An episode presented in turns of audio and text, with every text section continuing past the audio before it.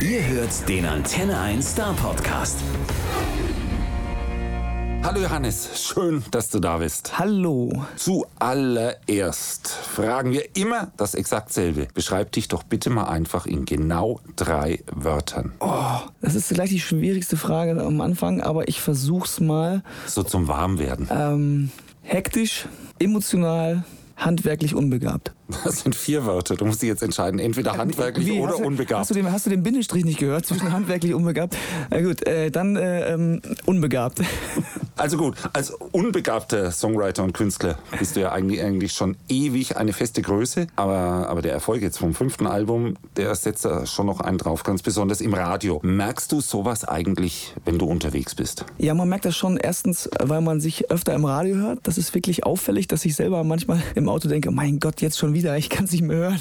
Auf der anderen Seite ähm, merkt man natürlich, dass äh, der Bekanntheitsgrad schon ein, ein, ein gestiegen ist. Also man wird des Öfteren mal angesprochen. Man merkt es natürlich aber auch an vielen äh, Stellen, dass einfach andere Türen aufgegangen sind. Das heißt, man kann auch ähm, Konzerte spielen, wo man vielleicht früher keine Konzerte spielen konnte. Man äh, kann mit Menschen gemeinsam auftreten, die man vorher nicht kannte. Das heißt, man lernt viele Menschen dadurch kennen. Also es hat sich schon eigentlich an jeder Front, sage ich mal so, entwickelt. Und ähm, das ist ein schönes Gefühl. Und du hörst ja dich dann hin und wieder im Radio. Geht dir das dann nicht mal so, dass du sagst, also den Song ehrlich, den kann ich nicht mehr hören? Ja, es ist, ähm, mir tun immer manchmal ein bisschen die Leute leid, die wirklich den, den ganzen Tag so einen Sender hören und wenn dann wirklich der Song so drei, vier Mal am Tag gespielt wird, dann denke ich auch manchmal so, ah, muss ja auch nicht sein, so ein bisschen Overkill. Ich allerdings, ich freue mich jedes Mal, wenn ich einen Song im Radio höre. Also wirklich, ich äh, könnte dann eigentlich am liebsten, wenn ich im Auto fahre, das Fenster runter machen und sagen, ja, hey, mach mal hier, äh, Sender an, das bin ich, ja, ja, ich bin's. Ich freue mich einfach wie so ein Kind. Und mittlerweile haben wir ja eine ganze Menge Songs von dir, die laufen. Also man kann auch ein bisschen abwechseln. Genau. Sag mal, verstehst du dich so als Songwriter eher als die Sorte, die Geschichten erzählt? Oder so ein Situationsbeschreiber? Oder, oder eher so als Gefühlstransporter? Ähm, mittlerweile denke ich, dass es wirklich eine Mischung aus allem ist. Und das ist so ein bisschen der Tatsache geschuldet, dass man ja doch dann schon sein fünftes Album gemacht hat und man möchte sich auch inhaltlich nicht wiederholen. Das heißt, man muss zwangsläufig hier und da mal auch die Erzählperspektive einnehmen und ähm, aus der Sicht von anderen Menschen ähm, auch die Geschichte erzählen, weil man eben seine eigene schon erzählt hat und man sich, möchte sich nicht wiederholen. Das heißt, es ist ein bisschen mehr Storytelling geworden. Dann kommt hinzu, dass ich natürlich mich immer bemühe, bei jedem Song eben auch mit der Stimme dieses Gefühl, was ich dann eben auch beschreiben möchte, auch zu transportieren. Und ähm, das konnte ich irgendwie nicht lernen oder so. Da habe ich mir auch, ähm, ja, da hatte ich auch keinen Unterricht für, sondern ich habe, glaube ich, was das anbelangt, Glück gehabt, dass ich ähm, das in den ein oder anderen Songs halt eben auch dann schaffe. Und ähm, ja, und das ist einfach gut zu wissen, wenn man dann auch ein Feedback bekommt von den Menschen da draußen, die sagen, dass deine Stimme eben äh, irgendwie dieses Gefühl nochmal verstärkt. Das heißt also, die Basis ist quasi das Wort bei dir. Dann kommt natürlich die, die, die, die Melodie und Arrangement dazu, aber dann die Stimme noch als ganz eigenes Instrument. Ja, so kann man es, glaube ich, formulieren. Also mittlerweile ist es wirklich so, dass ich mir erst über den Inhalt Gedanken mache. Also was möchte ich sagen? Habe ich überhaupt was zu erzählen? Ähm, was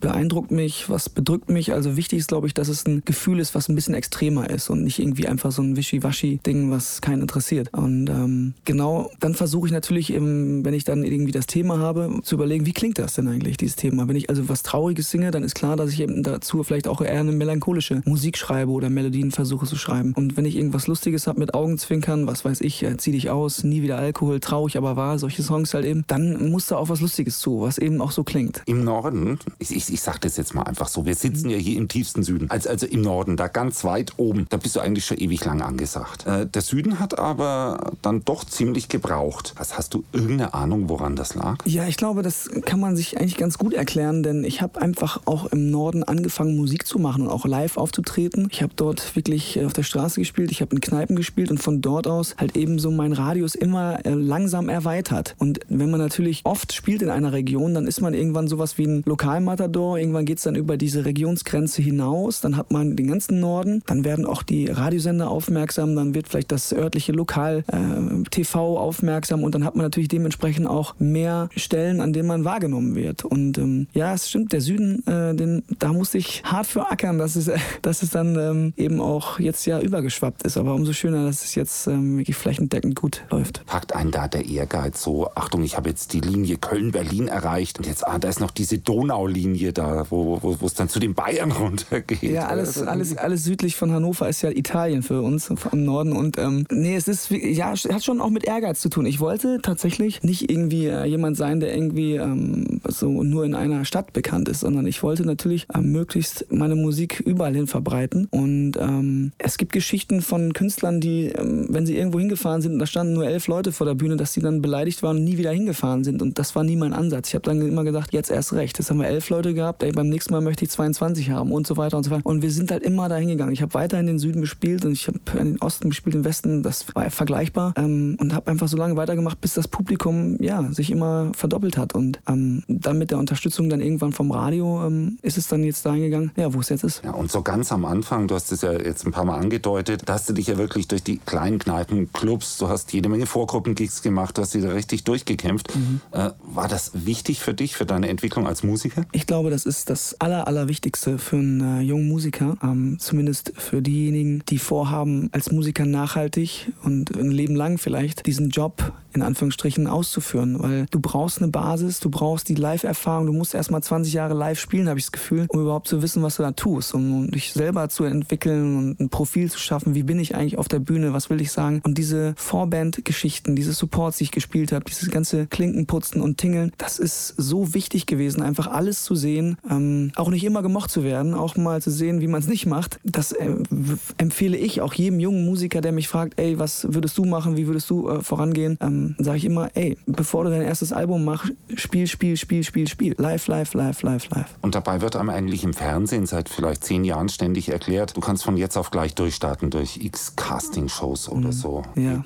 Bringt aber nichts. Nee, also wer das jetzt noch nicht gemerkt hat, der weiß ich auch nicht, dann da kann man eigentlich auch nicht, nicht weiterhelfen. Also ich glaube, gerade so eine Casting-Show, äh, da gibt es ja doch schon auch große Unterschiede. Es gibt ja bessere und es gibt schlechtere. Es gibt Casting-Shows, die gehen ein bisschen würdiger äh, mit der Musik und der Kunst um als andere. Aber im Endeffekt ist diese Show halt ein, ein, ein Sprungbrett ähm, für jemanden, ich sag mal, berühmt zu werden. Aber ich, meiner Meinung nach muss der Ansatz von einem Musiker sein, nicht berühmt zu werden, sondern Musik zu machen, von morgens bis abends und davon hoffentlich zu leben und aktiv Musik zu machen, mit Menschen zusammen und auf der Bühne. Wenn du dann irgendwann berühmt bist, das gehört dazu, das kommt obendrauf, aber das darf nicht das primäre Ziel sein. Ja, und das mit dem permanent Musik machen, das machst du jetzt ja wirklich seit gerauster Zeit. Du bist andauernd unterwegs, wenn man einfach mal immer hin und wieder auf der Webseite nachguckst. Der, mhm. der Mann ist nie zu Hause. Wie findest du da eigentlich die Zeit, neue Songs zu schreiben? Ja, jetzt im Moment wird es tatsächlich ein bisschen kritisch. Der Sommer ist auch wieder extrem vollgepackt und äh, ähm, so, dass ich mir wirklich bewusst mal ähm, äh, eine Pause ähm, setzen werde. Nach diesem Sommer werde ich mich mal ein bisschen zurückziehen und muss mich wirklich auch mal darauf konzentrieren, kreativ zu arbeiten. Denn du hast recht, es ist schon so, wenn man auf Tour ist, man nimmt sich zwar immer vor, auch im, im Nightliner, im Tourbus, im Hotel zu arbeiten, weil man ja vermeintlich viel Freizeit hat, aber man ist einfach in einem anderen Modus. Das ist nicht der kreative Modus, zumindest bei mir nicht. Und ähm, deshalb, ja, so eine Art Sabbatjahr muss eigentlich mal kommen, damit man wieder an neuen Geschichten feilen kann und das, was eben passiert ist, überhaupt erstmal verarbeiten kann, aufschreiben kann ähm, und um neue Geschichten wieder zu sammeln. Ja, und was bist du dann für ein Typ Arbeiter? Setzt du dich da an den Schreibtisch oder bist du eher der, der unter der Dusche die Inspirationen erhält? Eher letzteres würde ich sagen. Also ähm, ich bin kein handwerklicher Schreiber in dem Sinne. Also ich setze mich nicht hin und sage so, heute wird jetzt ein Song geschrieben und dann fange ich an zu schreiben. Das kann ich nicht. Also mir fallen auch das ganze Jahr über zwischendurch, zwischen Tür und Angel, auf der Toilette, im Bett, im Auto, ähm, an der Bar, da fallen mir einfach Sätze ein, die tippe ich sofort irgendwie ins Handy oder schreibe sie auf und sammle die dann erstmal. Und irgendwann kommt dann der Moment, wo ich mich zumindest einmal hinsetze und diese ganzen Sätze und Ideen durchgehe und sage, was ist denn wirklich gut davon? Was ist hängen geblieben oder was war eine schwachsinnige Idee, weil du vielleicht ein Glas zu viel hattest oder so. Und das ist der einzige Moment, wo ich handwerklich sortiere und äh, gucke, was ist wirklich relevant und was möchte ich weiterhin sagen oder was ist überhaupt noch akut. Manchmal hast du ja auch eine, irgendwie eine Eingebung und denkst dir, oh, das muss ich unbedingt aufschreiben, aber vier Wochen später ist, ist das Gefühl gar nicht mehr das. Der erste Filter ist quasi das Nachlesen. Genau. Und dann äh, geht es irgendwie so, dass man, dass man sich einfach hinsetzt mit Gitarre und ein bisschen rumdengelt, ein bisschen ähm, die ersten Impulse so aufnimmt. Aber äh, wie gesagt, ich bin dann keiner, der sich irgendwie dann so einschließt und sofort äh, studiomäßig äh, losarbeitet. Da muss ich wirklich den Song erst irgendwie auf der Couch geschrieben haben, zumindest, dass er einen Anfang und ein Ende hat. Und erst dann ins Studio. Genau. Also nicht so Rolling Stones mäßig, wir treffen uns fünf Tage und da ist ein Album da. Nee, ich fahre meistens in so ein Hotel in, äh, an der Nordsee. Das ist irgendwie so mein Rückzugsort. Da kann ich mich dann schön in, in so ein Hotelzimmer setzen. Und da, das Gute ist, man muss nicht aufräumen. Was wird, man, es gibt Leute, die können auch immer einen Kaffee hochbringen und so. Das ist halt das Schöne daran. Man lässt sich so richtig schön bedienen und kann sich dann eben auch darauf konzentrieren, dass man vielleicht jetzt mal ein bisschen Gitarre spielt und nicht abgelenkt wird. Und entweder ist das Hotel sehr gut schallisoliert oder aber sind, wie soll ich sagen, äl ältere Menschen da, die ein bisschen schwerer hören? Oder, oder ist das ein Problem? Ich, ich, nehme mal das Zimmer, was äh, in der obersten Etage ist. Das heißt, da ist zumindest schon mal keiner drüber. Das ist schon mal ganz gut. Und ansonsten, ja, es ist ja alles machbar heute auch mit Kopfhörer ähm, zu arbeiten und zu spielen, dass man da keinem irgendwie auf den Schlips tritt. Ja, heute gibt es ganz viele Möglichkeiten. Es gibt auch die wunderbare Möglichkeit, Künstler zu googeln, macht auch jeder. Und wer dich googelt, stellt fest, du kommst aus Kapellen. Kapellen ist für uns zumindest irgendwie so eine Sache, äh, Kirche, kleine Kirche oder wie? Kapelle? Nein, Kapellen ist tatsächlich eine Ortschaft und die hat aktuell 2500 Einwohner. Zieht sich da manchmal hin zurück? Erstmal gut recherchiert.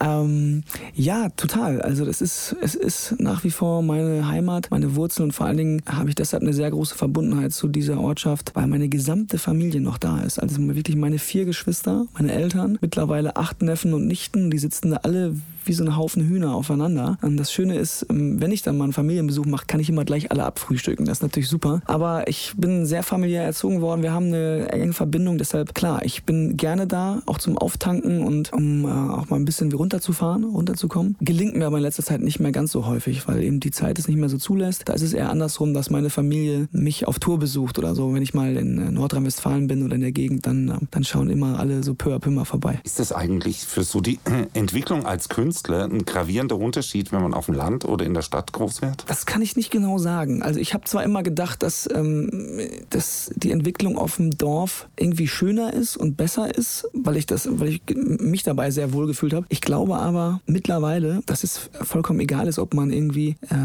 urban groß wird oder eben in der Natur. Es hat so ein bisschen mit der Erziehung, glaube ich, mit der Eltern zu tun und dem Umfeld, wie die einen erziehen. Also du kannst ja auch in der Großstadt irgendwie raus, jeden Tag raus ins Grüne und ähm, irgendwie, keine Ahnung, äh, ein Baumhaus bauen. Das geht ja auch. Ist nur eine Frage des Willens, glaube ich. Und ähm, mir persönlich aber hat es ganz gut getan, glaube ich, auf dem Land groß zu werden. Also ich mir würde was fehlen, wenn es nicht so gewesen wäre. Also ähm, ich frage das häufiger, weil das wirklich spannend ist. Da gibt es die unterschiedlichsten Antworten. Eine Band aus der Eifel hat mir zum Beispiel mal gesagt, äh, auf dem Land ist das einzig wahre, weil da gibt es die Bushaltestelle und sonst nichts. Und da treffen sich immer alle. Und da ist alles entstanden. Ist, ist, ist, ist das tatsächlich so, so, so klein? Weil ich glaube, ja, das ist, das ist tatsächlich etwas, es gibt so ein paar Eigenschaften, die so ein Dorf oder die Provinz, das Land, ähm, ich glaube, mehr rauskitzelt als vielleicht die Großstadt. Zum Beispiel solche Dinge wie ähm, gewisse Teamfähigkeit, ein Vereinsleben, der eine passt auf den anderen auf, man unterstützt sich, Nachbarschaft etc. Das sind schon so äh, Eigenschaften, die, glaube ich, in der Stadt dann äh, schwieriger sind, wenn man in einem großen anonymen Mietshaus wohnt, in einer, in, in einer Großstadt oder so. Aber nochmal, ich denke, es liegt immer an einem selber und äh, an der Familie, wie man, wie man sich so positioniert und wie man damit umgeht. Man kann auch in der Großstadt eine tolle Nachbarschaft gründen und haben. Ne? Aber nur in Kapellen kennst du über ein Prozent der Bevölkerung. Da kenne ich, glaube ich, jeden.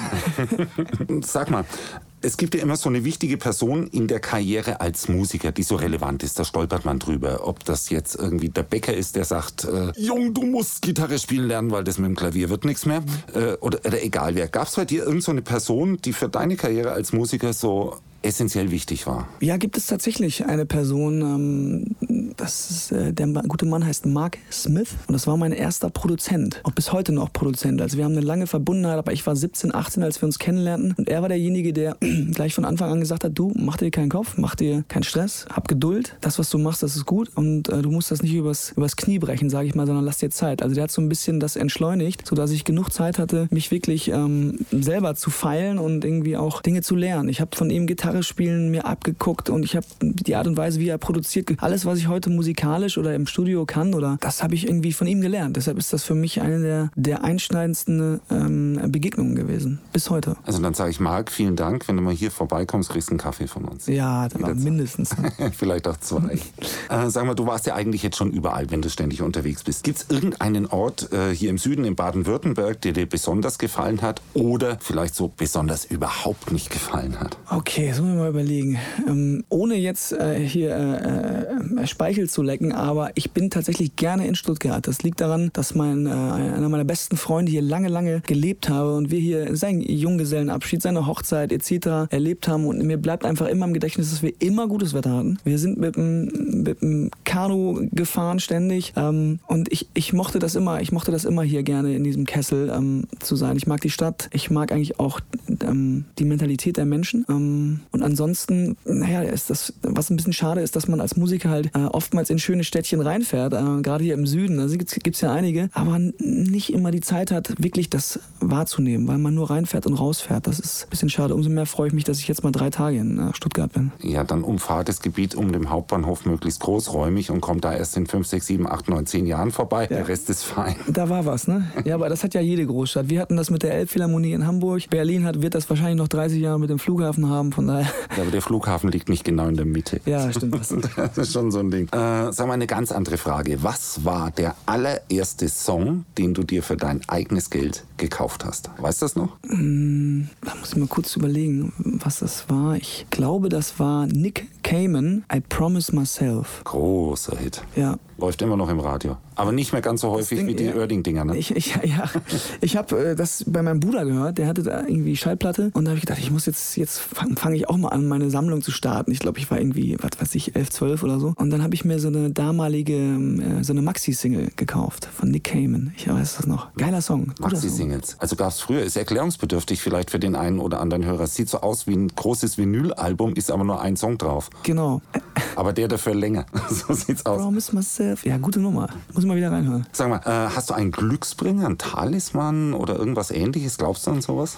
Nee, ich bin, was das anbelangt, nicht so. Ähm eingestellt. Also ich äh, bin kein sonderlich spiritueller oder esoterischer Mensch, aber ich habe mich letztens dabei erwischt, dass ich immer trotzdem die gleichen Rituale mache, bevor ich auf die Bühne gehe. Wenn ich zum Beispiel mein, mein In-Ear, also diese Kopfhörer in die Ohren stecke und das Kabel wickel ich immer genau viermal um diesen Sender und wenn ich das nicht viermal rumgewickelt habe, kriege ich Panik fast schon. Das heißt, irgendwie entwickelt man doch so Spleens, ob man es will oder nicht. Und ansonsten äh, gibt es nur eine spirituelle Tradition, das ist der Ramazzotti vom Konzert. Schnaps trinken. Schnaps trinken? Ja, so ein, nicht schlecht. So einen schönen Snaps. Als als, als Talisman absolut akzeptiert, als Glücksbringer. Hast du eigentlich, wo du jetzt selber für wirklich über jeden Zweifel erhaben erfolgreicher Musiker bist, hast du da eigentlich selber noch ein musikalisches Vorbild? Ja, total. Also ich höre natürlich äh, selber sehr gerne viel, viel Musik. Ähm, hab nach wie vor meine großen Heroes, mit denen ich auch aufgewachsen bin. Und das, ob das jetzt irgendwie so Soul Classics, Stevie Wonder, Prince, Michael Jackson, Bruce Springsteen, Sting, das sind alles so. Bruno Mars finde ich tierisch. Kann mich auch mittlerweile mit Ed Sheeran gut anfreunden. Was weniger mit seiner Musik zu tun hat, sondern eher mit der Art und Weise, dass er so viele schöne Facetten hat und die auch zeigt. Das finde ich äh, großartig, wenn ein Künstler, wenn ein Künstler ähm, vielseitig ist und das eben auch rauslässt. Der tätowierte Pumuckel. Ja, ja, genau. Irgendwie schon. Ja, ja, ist, schon, ist auf jeden Fall nicht gestellt, ja. Aber der schafft das, Hallen zu füllen, ganz allein. Sagenhaft. Ne? Ja. Die Frage, die wir jedem hier stellen, das ist so ein bisschen Mindgame. Wenn du jemand Beliebiges treffen könntest, egal wen, aktuell, lebendig, tot, aus der Vergangenheit, wie auch immer, literarisch, fiktiv, egal. Wer wäre das und was würdest du mit dem besprechen? Das ist die philosophische Seite ja. dieses Interviews. Ich glaube, ich würde mir einen Politiker vornehmen. Vielleicht würde ich Christian Lindner mal gerne treffen wollen und ihn fragen, was denn damals wirklich äh, das Problem war, dass es äh, keine Jamaika-Koalition gab. Das muss er mir nochmal erklären. Und wenn er dir das erklärt hat, kommst du nochmal vorbei und sagst es uns. Ja, das weiß keiner so genau. Ne? so ist es. Vielen, vielen Dank, dass du da warst. Hoffentlich kommst du bald mal wieder. Ich, ich hoffe, ihr ladet mich nochmal ein. Ja, nur zu. Morgen. Alles klar, bis morgen. Danke. Der Star Podcast bei Antenne 1.